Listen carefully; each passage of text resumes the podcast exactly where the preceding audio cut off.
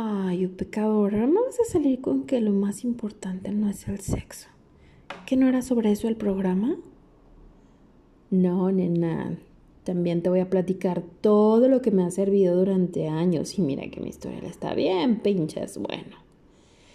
Para tener buen y pésimo sexo, para salir gozando y para salir llorando.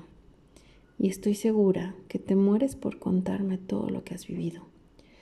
Así que Sí, también vamos a hablar de tips, trucos, anécdotas, chistes, técnicas, métodos y cosas que debes tener en mente cuando ya le echaste el ojo a un tipo que quieres tener entre las piernas, pero no estás segura de retener y satisfacer. ¿No me crees capaz? Rétame.